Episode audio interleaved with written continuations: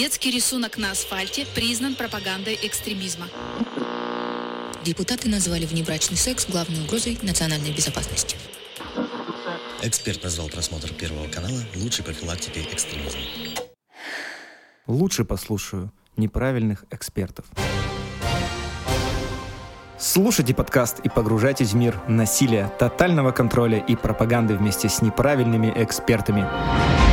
Всем привет! И с вами подкаст «Неправильные эксперты» и стартовал третий сезон. А, и нам уже два года, кто бы мог подумать. Вы нас спрашивали про расширение рядов нашего неправильного хора и просили новых голосов. Ваши молитвы были услышаны, и команде неправильных экспертов присоединилась неправильная психолог и руководитель НКО Ольга Ярингина. Всем здравствуйте! Рада присоединиться. И сегодня с ней уже старые, злые, потертые эксперты, социальный психолог Михаил Вершинин, это я, и религиовед, руководитель подведомственной организации Елизавета Щетинина. Я не старая, я просто злая. И не потертая даже? Потертая и злая. Вот, вот, я про это и говорил. Поговорим о ролях и особенностях НКО и подведомственных организаций в профилактике насилия, деструктивных практик и оказании социальной помощи или поддержки гражданам нашего многострадального государства. Да, мы замахнулись на тему сравнения бесплатной или условно-бесплатной помощи от общественного института и от институтов власти. Ну а чтобы не обидеть институт правоохранительных органов, давайте послушаем дисклеймер для товарища майора. Дисклеймер. Все материалы для данного подкаста взяты из открытых источников. Мнения ведущих носят субъективный и личный характер, без цели оскорбления или нанесения вреда деловой репутации и вашей вере. Во время записи не пострадал ни один чиновник или общественник. Итак, коллеги, есть как бы профилактика и социальные услуги, там есть государственные структуры, мы их условно называем подведами в контексте нашего выпуска, и есть общественные, ну, мы будем называть их НКО. Как вы там существуете? Ну, во многом направление профилактики и профилактической работы негативных явлений в обществе, предоставление социальных услуг определяет как раз-таки государственная политика. То есть государство определяет каждый год, какие задачи важны для решения в обществе, и, соответственно, разрабатывают разрабатываются стратегии национальные, национальные проекты, программы, которые направлены на решение тех или иных проблем общества. Но здесь мы должны понимать, что профилактика, а здесь мы сегодня говорим о широком понимании данного понятия, может осуществляться государством как со стороны министерств, управлений, департаментов, муниципальных администраций, а также подведомственных им учреждений. Например, наш центр находится на площадке подведомственного учреждения Министерства образования и науки. Ранее у меня был опыт работы в региональном подведе, в муниципальном подведе. Также данная работа может осуществляться государством со стороны созданных правительственных некоммерческих организаций. В настоящее время достаточно частая практика и учредителем данных организаций является государственные или муниципальные структуры. Частные НКО, которые сейчас существуют, они более независимые. Ключевые отличия здесь в регламентации работы. У подведов есть стабильное финансирование, а еще бессрочный трудовой договор, четкие показатели, государственное задание, четкая регламентация работы. Не только через устав учреждения, через положение о работе, но и должностных инструкциях. Также есть план работы, который базируется на выполнении региональных, муниципальных программ, о чем уже Ольга говорила. Например, региональная программа по противодействию экстремизму, комплексный план по противодействию идеологии терроризма, реализация стратегий по профилактике безнадзорности, дорожная карта по профилактике суицидов среди несовершеннолетних. Очень много различных направлений в зависимости от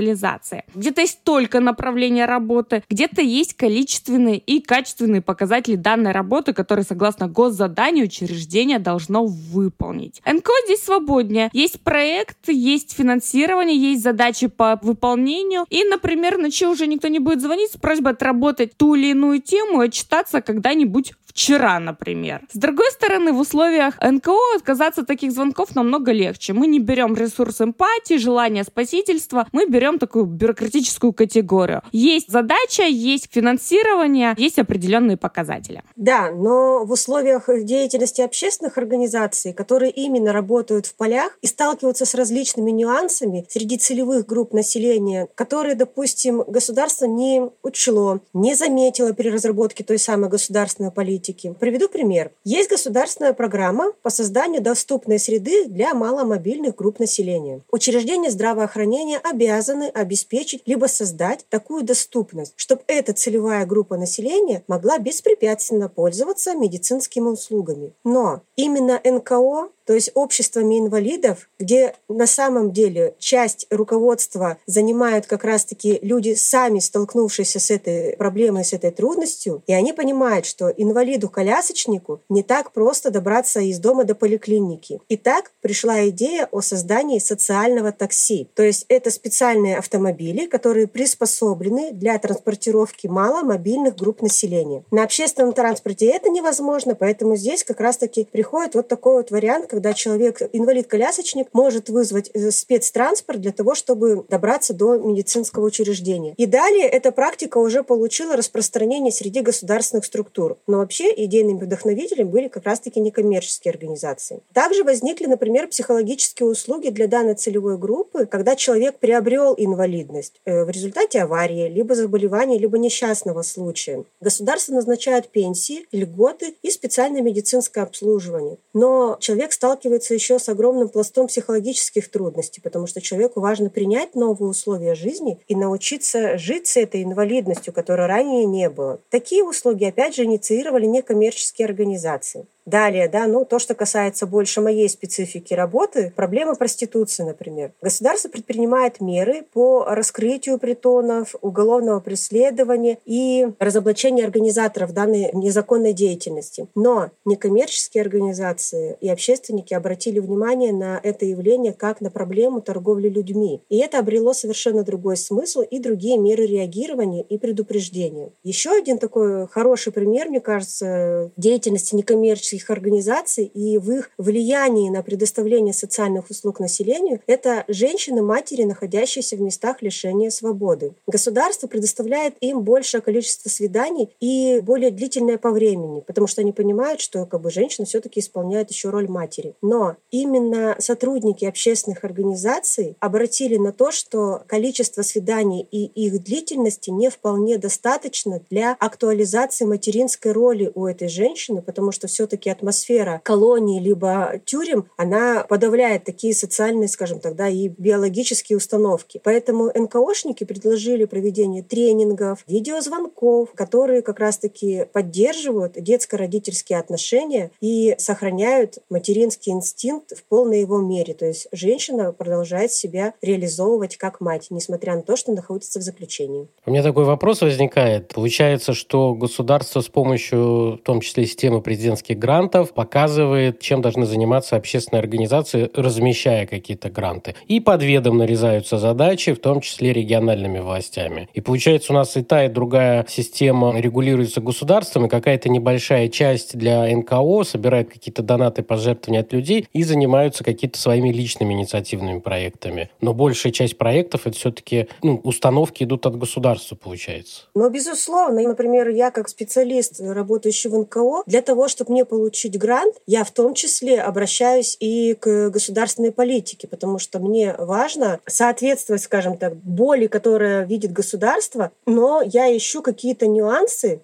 для того, чтобы показать эту трудность с другой стороны немножко, да, либо более глубоко затронуть решение этой проблемы. Но в то же время, как говорится, не всегда. Порой пишутся гранты и для очевидных трудностей. Ну вот, например, профилактика профессионального выгорания у педагогов — это, скажем так, ну, проблема стара как мир. Но, тем не менее, она получает актуальность каждый год. Ну вот в этом году мы тоже взяли на это грант. Тем не менее, у государства есть показатель для различных министерств, различные реализации программ, целый пункт, связанный с сотрудничеством некоммерческим сектором. Какие НКО были привлечены для участия там, в воспитании, в профилактике, в работе с молодежью, в работе с незащищенными слоями общества и так далее и тому подобное. То есть такой пункт есть, эта задача существует. Жалко, что нету критерия анализа, где бумажные НКО вокруг этих министерств, а где реально кто занимается. Потому что я вот э, занимаюсь занимаюсь часто разными общественно-политическими проектами, знаю, что вокруг, условно, темы молодежки, исторической какой-то там патриотической вещи, там огромное количество бумажных тигров, которые фактически выполняют роль посредника между субподрядчиком, там, исполнителем, там, не знаю, там, по музыке, по звуку, еще по каким-то вещам, и министерством, потому что министерствам неудобно организовывать торги, и они вот создают такие квази-общественные организации. Другое дело, что все-таки их не большинство. Я не хочу тень на плетень наводить. Ну, Михаил, там, где есть деньги, как говорится, всегда есть вопрос злоупотребления. Поэтому, да, аффилированные НКО или еще что-то, скажем, тогда, когда на площадке бюджетной организации создается НКОшка, и, в принципе, они выполняют одни и те же целевые показатели, просто одни отчитываются перед министерством, либо департаментом, а другие отчитываются перед фондом. Такое тоже, к сожалению, есть. Пускай, лишь бы не рисовали эти цифры, потому что, ну, даже поломанные часы дважды в день показывают правильное время. Да, ну, хотела бы еще добавить, да, что, например, та же помощь наркоманам и алкозависимым. Не все люди идут в государственные структуры, потому что боятся все-таки огласки, да, и как бы разглашать свои данные. И здесь как бы там те же общества анонимных алкоголиков, которые присуществуют при некоммерческих организациях, они охватывают тот пласт как раз-таки, которые не то что не доверяют, но боятся распространения информации о себе.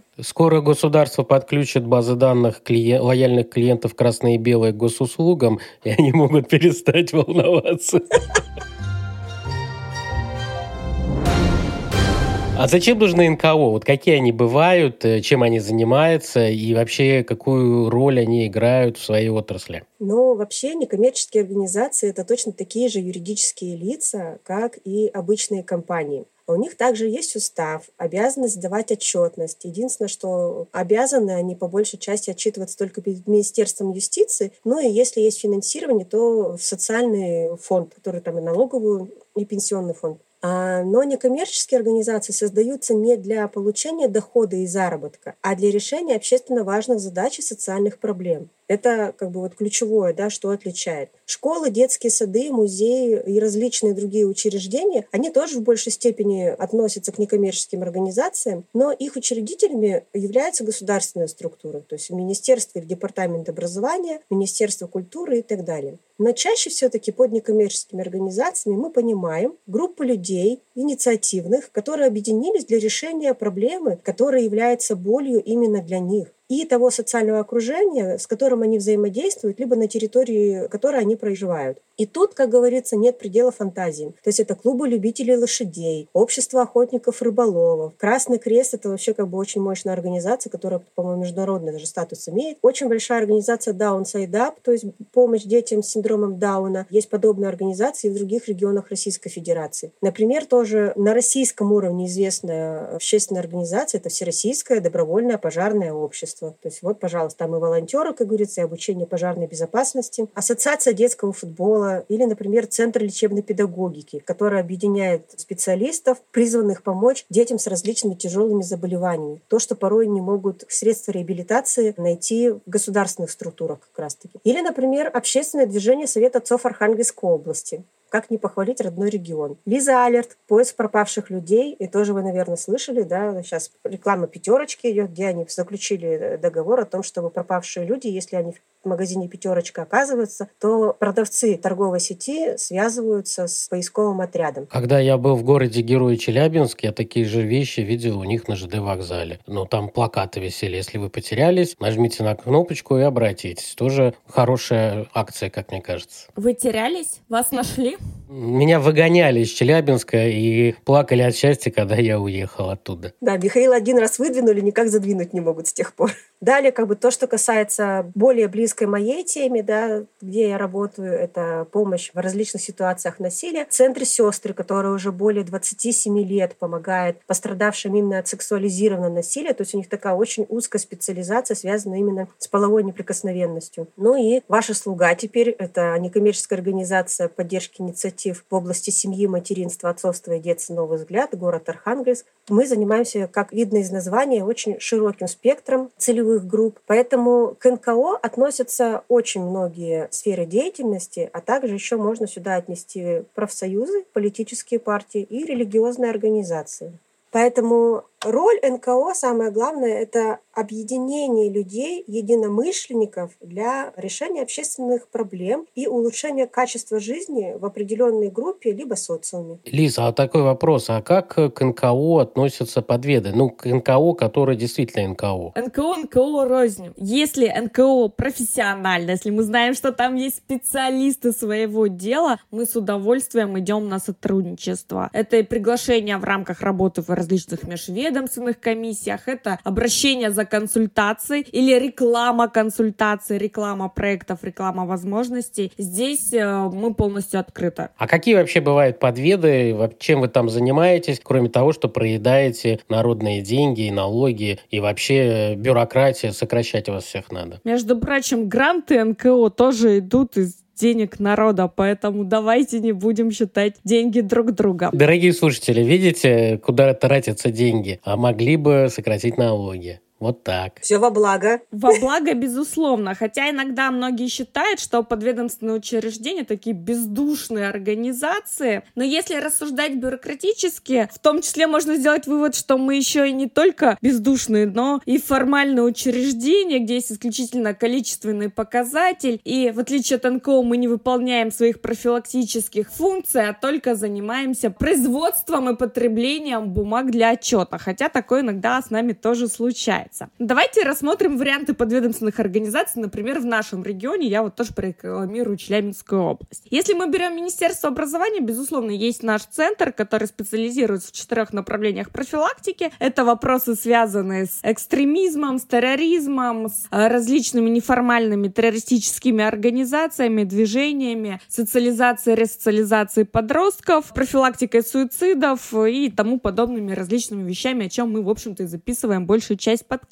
Есть у нас при Министерстве образования учреждение областной центр диагностики и консультирования. Там есть возможность получения консультаций психологов, психолого-педагогических рекомендаций, реабилитационное отделение, решение вопросов, связанных с детско-родительскими отношениями. И если раньше считалось, что подведомственное учреждение это такое достаточно консервативное учреждение, то здесь выходят консультации и в форме онлайн, в различные вебинары проводят. В общем-то, организация тоже активно вовлекается в работу и с обучающимся, и с педагогами, и с родителями. Есть у нас э, при комитетах образования, например, комитет образования города Челябинска, ресурсный центр медиации, центр психолого-педагогической, медицинской и социальной помощи. Это тоже очень важное учреждение. Здесь зависит от географии. Где-то это областные, где-то это муниципальные, где-то это в рамках одного из районов города это учреждение функционирует. Но, кстати, сейчас с возможностью участия в различных грантовых конкурсах и некоммерческих некоммерческих организаций, которые являются подведомственными учреждениями, есть возможность заводить финансирование, покупать новое оборудование и реализовывать различные интересные программы и направления. Работа выстраивается в зависимости от руководства, задачи руководства и, наверное, ресурсности самого руководителя организации, насколько он готов брать новые горизонты. По своей практике могу сказать, что иногда во многих муниципалитетах, во многих районах, когда объясняешь ситуацию, что вот у вас есть проблемы, у вас недостаточно психологов, у вас недостаточно специалистов, подключайте некоммерческий сектор, развивайте некоммерческий сектор в вашем регионе, у вас есть возможность получить региональное федеральное финансирование. Коллеги говорят, нет, нам это не интересно, на зачем эта дополнительная работа нужна, не жили хорошо и зачем, в общем-то, и начинать. Такое тоже, увы, бывает. Все равно все умрем. Все равно все умрем, да, мы уже с Михаилом Валерьевичем данную тему перед записью подкаста обсудили. А у нас есть центр «Семья» при Министерстве социальных отношений, там тоже различные программы реабилитации и ресоциализации подростков, которые находятся в трудной жизненной ситуации или а, им нужна какая-то определенная помощь, ну, например, после попыток суицидальных практик. Кризисные центры, кризисные квартиры тоже в рамках подведомственных учреждений активно работает. При управлении по делам молодежи, при комитетах по делам молодежи нас стали открываться подростковые пространства и в различных торговых центрах. Это тоже очень классная практика, которая позволяет иногда подросткам выбрать между подъездами достаточно комфортной средой, проведение досуга в достаточно более комфортной среде. Мне кажется, этому теме можно отдельный подкаст посвятить. Безусловно, здесь мы говорим и о минусах подведомственных организаций. Не всегда подведы готовы выходить за пределы своих полномочий. Например, в НКО намного проще с одного проекта переключиться на другой проект, поменять специфику интересов, поменять вектор своего развития в зависимости от задач, которые ставит перед тобой государство. У нас так легко это не сделать. И это не всегда отсутствие желания спасать мир, потому что сегодня у нас так звучит, что люди столкнулись с трудной жизненной ситуацией, они решили бороться с ней, глаза горят. В подведах, правда, у многих тоже горят глаза, посмотрите на мои горящие глаза на выкате, но тем не менее у нас есть и ограниченность ресурсов. Мы немного бюрократизированы, мы немного ограничены отчетами и программами, но тем не менее мы знаем какие-то четкие установки, в рамках которых можно развиваться и можно развиваться интересно. Благодарю опять-таки наше Министерство образования и науки за предоставление нам свободы. В некоммерческих организациях это опять-таки намного проще и не нужно никому ничего иногда доказывать, но только при участии в грантовых конкурсах. При этом какие плюсы в подведах есть? Во-первых, э, нам проще включиться в межведомственное взаимодействие взаимодействия. Мы можем сказать, на основании чего мы включаемся в ту или иную ситуацию. Некоммерческий сектор иногда специально отстраняет от той или иной ситуации, ну а вдруг что-то выйдет, вот вы выйдете с профилактикой, а узнаете, что там какая-то не очень хорошая ситуация, и вдруг вот вы кому-то об этом расскажете, и все пойдет не так. Нет, лучше мы без вас. В данном случае, согласно различным протоколам, мы должны включаться в то или иное взаимодействие. Плюс есть алгоритмы межведомственного взаимодействия, от которых невозможно отказаться. Некоммерческий некоммерческие организации в эти алгоритмы зачастую не встраивается. Возможность в случае кризисных ситуаций, опять-таки в рамках межведомственного взаимодействия, выстроить работу формально-неформально, все равно в более консервативной среде государственных и муниципальных служащих у подведомственных организаций статус чуть выше, чем у представителей некоммерческого сектора.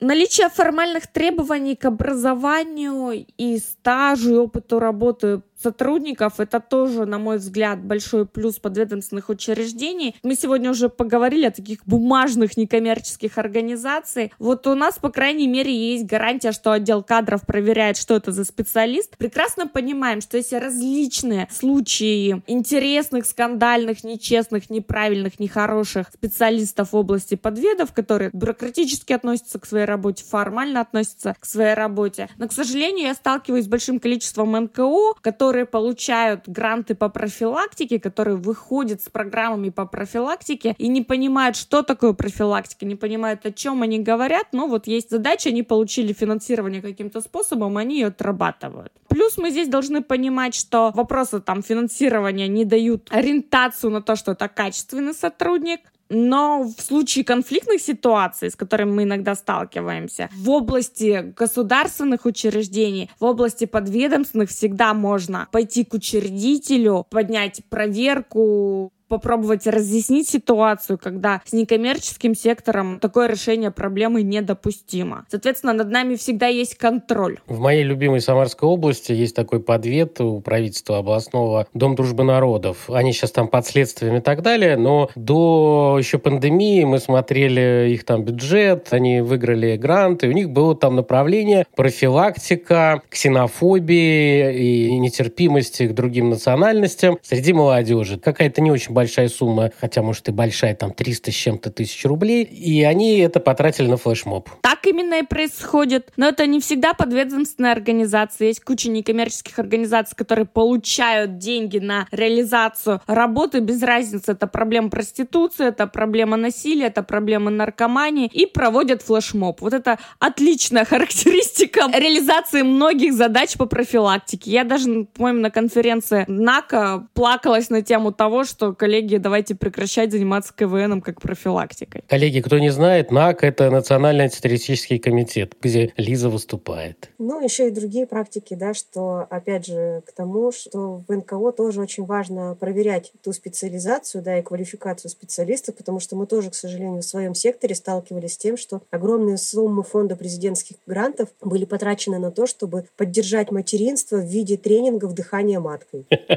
Я начинаю А подача какая? Бесплатный эксперт. Это правильные эксперты, мы неправильные эксперты, мы таким не занимаемся. Оль, а как у вас, вот с вашей точки зрения, НКО смотрит на подведы? Я, насколько знаю, Архангельская область отличается тем, что у вас министерства действительно помогают, а не мешают, по старой памяти вроде бы, у меня такое мнение сложилось. Вот если послушать истории ваших коллег, ваши ощущения вот это, как у нас в федерации с этим? Ну, скажу, что вообще как бы в Архангельской области у нас действительно взаимодействие некоммерческих организаций, ну, некоммерческого сектора, да, в целом, и государственных ветвей власти, оно очень сильно развито. Во-первых, у нас очень сильный ресурсный центр для некоммерческих организаций, это центр «Гарант». Во-вторых, какие-то региональные особенности на это тоже влияют, то, как мы выстраиваем. Ну, вот приведу пример, да, что как взаимодействие и дополнение работы государственных и общественных организаций как бы повлияло вообще на развитие ситуации в целом в стране. Например, да, что указом президента президента еще Бориса Николаевича Ельцина от 30 января 1998 года, номер 120, был учрежден Всероссийский день матери. Да? И с тех пор как бы этот праздник отмечается в последнее воскресенье ноября. Всех мам мы поздравляем. В 2009 году в Архангельской области создается общественное движение «Совет отцов Архангельской области». И оно объединило мужчин-отцов, которые осознают, что для укрепления семьи и эффективного воспитания детей важна не только фигура матери, но и очень значимая фигура отца, которая в большинстве семей, ну или, скажем так, в определенной части, очень упрощается, да, сводится к роли добытчика, и папа такой отсутствующий. То есть вот сейчас, или злой папа, да, такой злой полицейский, то есть вот сейчас отец придет с работы, тебе покажет. Отцам это не понравилось, и, соответственно, они стали такой популяризировать роль отца и продвигать ее. То есть помимо того, что они проводили как раз-таки различные события, акции для того, чтобы укреплять позицию и роль отца в семье, они начали писать обращение в Государственную Думу о том, что ну, есть какая-то дискриминация, что ли, да, и несправедливость, что вот День матери отмечается, хотя и так государственные программы там, по поддержке материнства и детства всегда существовали. А вот День отца, как бы, вот он в других странах, как бы за пределами Российской Федерации, он вроде как отмечался, а у нас его не было признано. На оригинальном уровне как-то это решалось, то есть каждый регион отмечал, когда захотел, но все-таки было важно принять на государственном уровне. Обращения отцов были услышаны, и в 2021 году, 3 воскресенье октября, указом президента Владимира Владимировича Путина утвержден как День отца в Российской Федерации. Теперь это официальный праздник празднуется.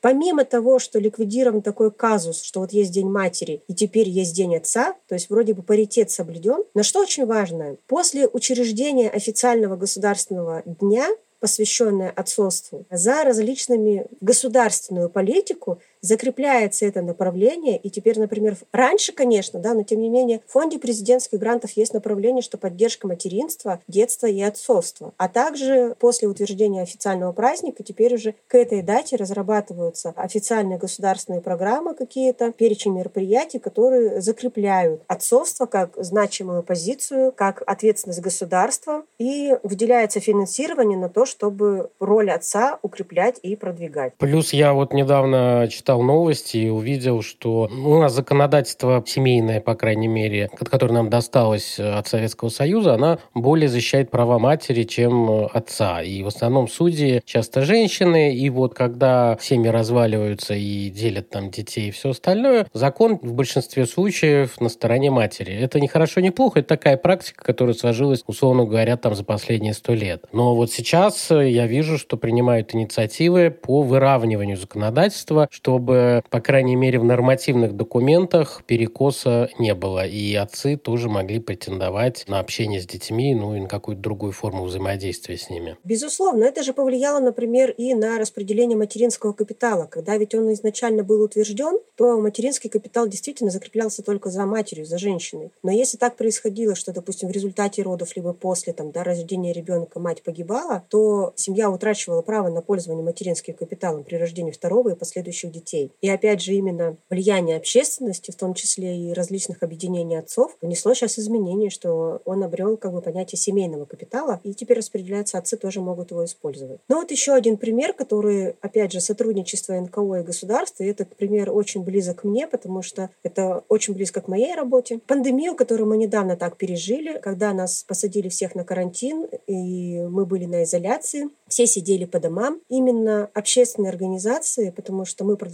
работать в привычном режиме, а многие государственные кризисные центры точно так же покинули свои офисы да, и прекратили работу на какой-то период. Вот, так мы столкнулись с тем, что у нас количество обращений от женщин выросло практически на 28%, потому что, опять же, да, потенциальные пострадавшие и абьюзер э, были заперты под одной крышей, уровень напряжения рос, потому что как бы там еще и остальные какие-то страхи, тревоги, экономические составляющие обострились. И это все повлияло. Мы, проанализировав эту проблему, стали писать обращения в органы государственной власти и в том числе уполномоченной по правам человека Российской Федерации Татьяне Москальковой о том, что важно принять какие-то более эффективные меры со стороны государства для защиты пострадавших, потому что если они не могут обратиться в государственный кризисный центр, информация о которых есть у господ полицейских, полицейских, приезжающих на вызов, то, скажем так, тогда хотя бы донесите до них, что есть еще какие-то общественные организации, кризисные квартиры, где эти женщины могут спасти свою жизнь порой. Эти обращения были озвучены, и помимо того, что в государственных кризисных центрах были все-таки выделены, скажем так, да, дежурный специалист, который мог бы принять и пересмотрели режим работы в эпоху пандемии, точно так же были изданы еще методические рекомендации э, министром внутренних дел Владимира Колокольцева и разосланы до всех отделений полиции. Ну, надеюсь, что, как говорится, все по повышению эффективности реагирования на случаи семейно-бытового насилия. И в каждом регионе уже управление внутренних дел составляло список именно общественных организаций, которые работают по проблеме домашнего насилия и куда бы пострадавшие могли обратиться.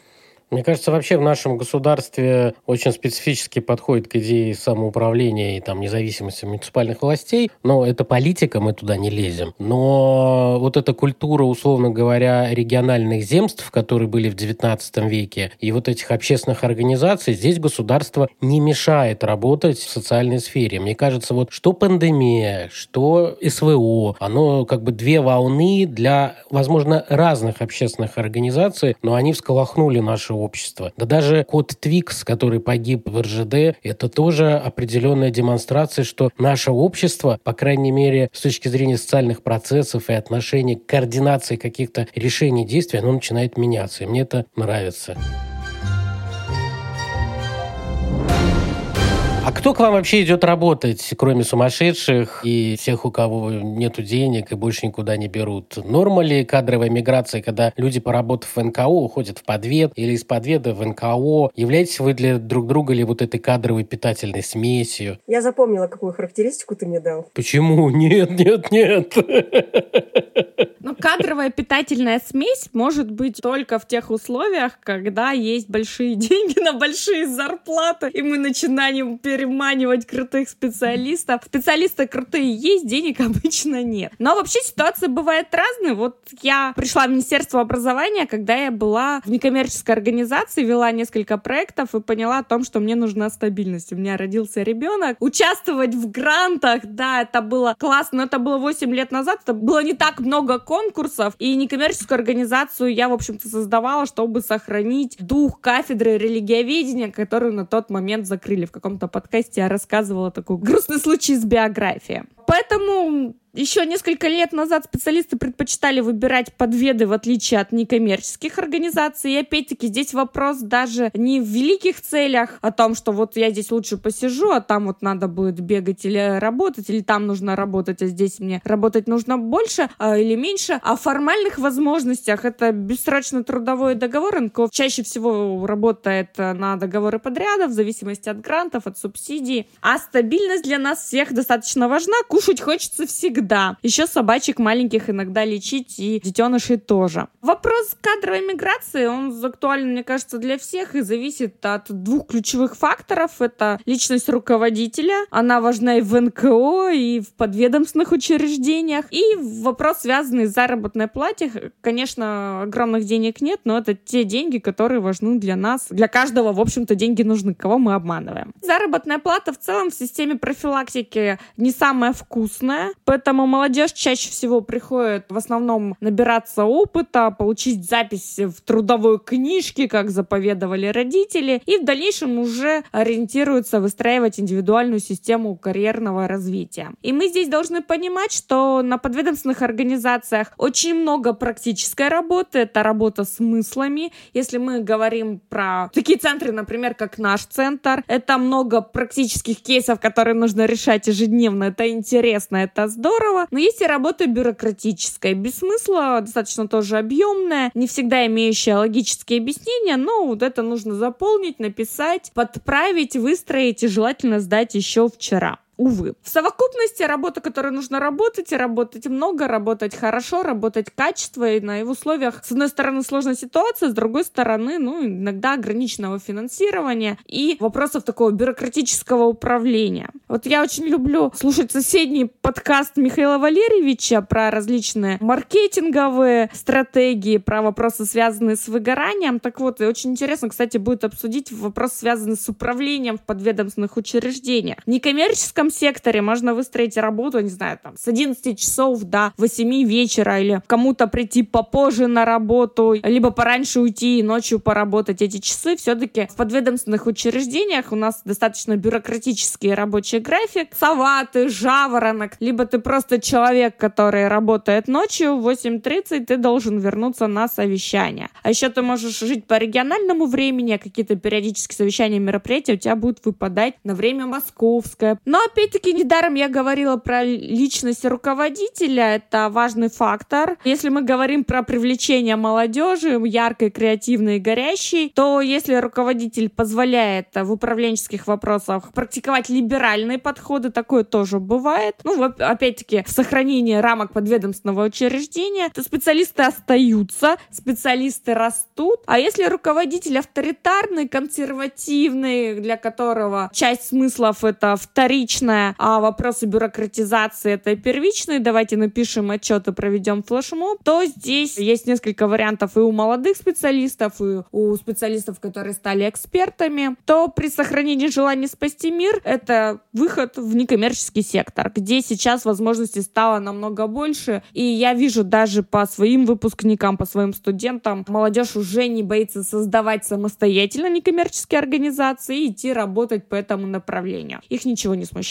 Ну, я, наверное, тоже поддержу Елизавету, да, потому что на самом деле в некоммерческий сектор идут и те, и другие. И профессионалы, и с большим опытом работы, не с большими наградами порой. Идут молодые специалисты, идут порой просто как бы в качестве дополнительного дохода, то есть работая, например, в каком-то подведе и какое-то свободное время, потому что общественная деятельность порой не знает выходных дней, переживов на обед и праздников, поэтому для получения дополнительного дохода идут в некоммерческий сектор. Вот. А есть люди, которые действительно там идут с горящими глазами, да, то есть вот как бы вот я хочу сделать мир лучше, спасти как можно больше собачек, которые бродят э, бездомные по улицам. И те, и другие есть, то есть, но задерживаются не все. В некоммерческом секторе все-таки как раз-таки остаются и продолжают работать те, для кого действительно важность э, решения проблем общества. И дело не только в горящих глазах, а именно когда потребность в том, чтобы сделать мир лучше, потому что здесь, в этом социуме, будут продолжать жить, например, мои дети. То есть я, например, работаю с проблемой насилия, я не только для того, чтобы снизить риски насилия в отношении себя, но я понимаю, что в этом обществе будет жить моя дочь и будут жить мои внуки. И я хочу, чтобы девочки девушки все-таки спокойно и безопасно заходили в подъезд. Потому что когда женщина заходит в темный подъезд, нам страшно становится. Поэтому я работаю для того, чтобы мне было не так страшно заходить в темный подъезд. Мужчинам тоже страшно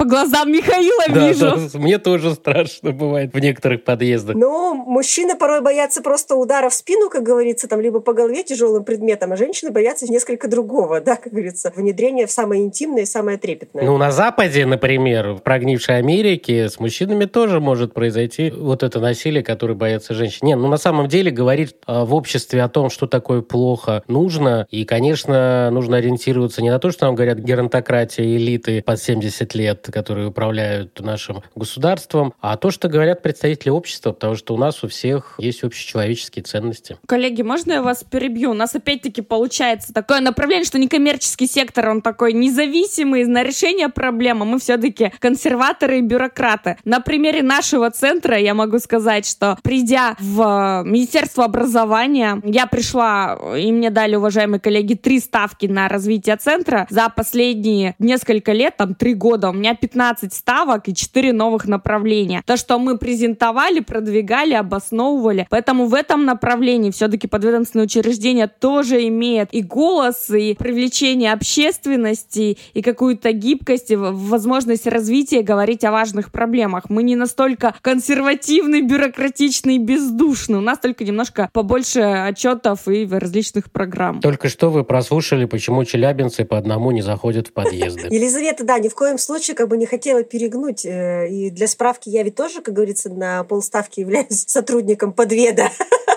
Для справки вот. я тоже являюсь сотрудником некоммерческой организации. Это я уже поняла, Оборотни, да. оборотни. Должно существовать и то, и другое. И в идеале шикарно, когда действительно эта консолидация усилий наступает, да, и если, допустим, кризисный центр для женщин государственный не может по регламентирующим документам принять женщину, у которой ребенок младше трех лет, потому что, как правило, это так, то здорово, если есть рядышком общественная, там, кризисная квартира, которая может принять младенца. Я только про это. Безусловно, это очень важно. Некоммерческие организации более гибкие. Когда мы проявляем гибкость, мы всегда имеем в рамках подведа возможность за эту гибкость поплатиться. И иногда даже, в общем-то, платим, плачем. Да, поэтому про НКО я бы тут хотела еще добавить. Действительно, то, что Елизавета сказала, да, что если, допустим, специалист сталкивается, что руководство порой в подведомственных учреждениях не хочет слышать о том, что надо бы как-то изменить, возможно, внутренние регламенты работы, да, потому что мы часть целевой группы, с которой работаем, выпадает из поля зрения, да, или мы не можем им оказывать услуги. Ну, как правило, это все-таки, да, сталкивается, что только три консультации вы можете дать. Простите, как бы, но если ребенок там с суицидальными мыслями либо депрессивным состоянием, за три консультации это не решить. И если специалист регулярно сталкивается с этим, скорее всего, что он будет искать более свободный выбор, да, и график работы, который, например, есть в некоммерческом секторе действительно, потому что мы клиента сопровождаем до тех пор, пока он к нам приходит и пока решается его трудная жизненная ситуация. Поэтому делить, кто приходит в НКО, кто в подведы, да, приходят и те, и другие. Есть текучка как туда, в одну сторону, да, из подведов в НКО, так и из НКО в подведы. Потому что, опять же, то, что сказала Елизавета, не все, далеко не все некоммерческие организации имеют широкую финансовую политику помимо грантов, у которых развиты фандрайзинги, пожертвования, которые могут формировать устойчивый фонд оплаты труда и независимо, выиграла я сегодня конкурс или не выиграла, но завтра я знаю, на что буду кормить свой офис и своих сотрудников. В этом, да, риски велики. Мы не можем делить, какие специалисты идут туда и туда должны понимать про личность самого специалиста. Если это классный специалист, если классный человек, у которого горят глаза, он проконсультирует и в некоммерческой организации, поможет развивать проект, он и выйдет на подвет и будет выстраивать сотрудничество с нужными организациями, эти организации будут его слушать. Здесь же вопрос репутационной работы. У меня есть история, когда в министерство, в различные советы входят некоммерческие организации, которые не очень разбираются в своей теме, но вот вошли постольку по поскольку. И, соответственно, мы видим странные дорожные карты по решению проблем, мы видим странные гранты, которые уходят на вещи, которые абсолютно никак не относятся к системе профилактики, но люди, опять-таки, в этом не разбираются, и вот за хорошую картинку, там, какие-то связи, все остальное поддерживают. Это одна история. Другая история, мы знаем руководителей тех же благотворительных фондов, которые работают не только в рамках профилактики, например, в поддержке онкозаболеваний или детенышей с онкозаболеваний. У нас есть фонд «Искорка», прекрасный. У нас сейчас есть несколько направлений онкопсихологии. Коллеги недавно открыли некоммерческую организацию. Когда это важно, когда это социальная проблематика, когда люди говорят, но не могут выйти в подведомственное учреждение, поработать там, они готовы выйти и в Минздрав, и, и ночью оказать консультацию по телефону неоплачиваемую. Но здесь вопрос о роли личности в истории, скорее всего, и о роли личности вообще в трудовой практике. Есть хорошие люди, есть ленивые люди. А чтобы вы не ленились, мы специально подобрали для вас подборочку книг. Бет Новик «Умные граждане, умное государство» про сотрудничество общества и государства. Достаточно интересная книга. Михаил Щербаченко написал краткий курс научного карьеризма «Пособие для молодого чиновника». Книга немного устарела, но там интересно обсуждается именно, как управлять своей карьерой, если ты попал в том числе и в подвет. Дмитрий Поликанов «НКО. Как устроена некоммерческая организация». Очень популярная книга книга, рекомендую. Эдгар Шейн «Помощь. Как ее предлагать, оказывать и принимать». Это больше психологическая книга, но она, по крайней мере, объясняет, как правильно подавать свои услуги или просто помощь. Помощь не всегда это услуги. Уильям Макаскил ум во благо, от добрых намерений к эффективному альтруизму, это рассуждение о том, что лучше не жертвовать там по 10 долларов 10 организациям, а думать и тратить все в одну организацию, делать это более осознанно, а не ради социального одобрения. Катрина Ван Ха, Сотис Фултон. Интересная книга «100 друзей. Поведенческая экономика волонтерского фандрайзинга». Здесь описаны великолепные кейсы, например, как используются забеги для сбора донатов в США по теме онкологии. Причем это организации, которые собирают там до миллиарда или больше долларов в год. Очень интересно. Наталья Горлова написала небольшую книгу «Становление и развитие Института волонтерства в России. История и современность». Прелесть еще этой книги, что она есть на Литресе, ее можно бесплатно скачать и почитать. Спасибо, что дослушали наш выпуск до конца. Мы считаем, что ключевая задача системы профилактики в целом – это консолидация сил государственных и общественных организаций. Ведь у нас с вами общая задача – это помощь нашему обществу, а также минимизация рисков деструктивных проявлений. Поэтому в случае, если вы столкнулись с проблемой, не бойтесь обращаться к специалистам. При этом не выключайте критическое мышление, проверяйте информацию об учреждениях и организациях и экспертах, к которыми вы обращаетесь. Берегите себя и своих близких. Слушайте наш подкаст «Неправильные эксперты», подписывайтесь на наши каналы в ВК и Телеграме. А еще у нас есть Бусти, где вы можете донатить или подписаться на наш закрытый чат и общаться с нами напрямую. Несмотря на то, что кто-то задерживает свои донаты, и это я про своих коллег. Пока-пока. Пока-пока.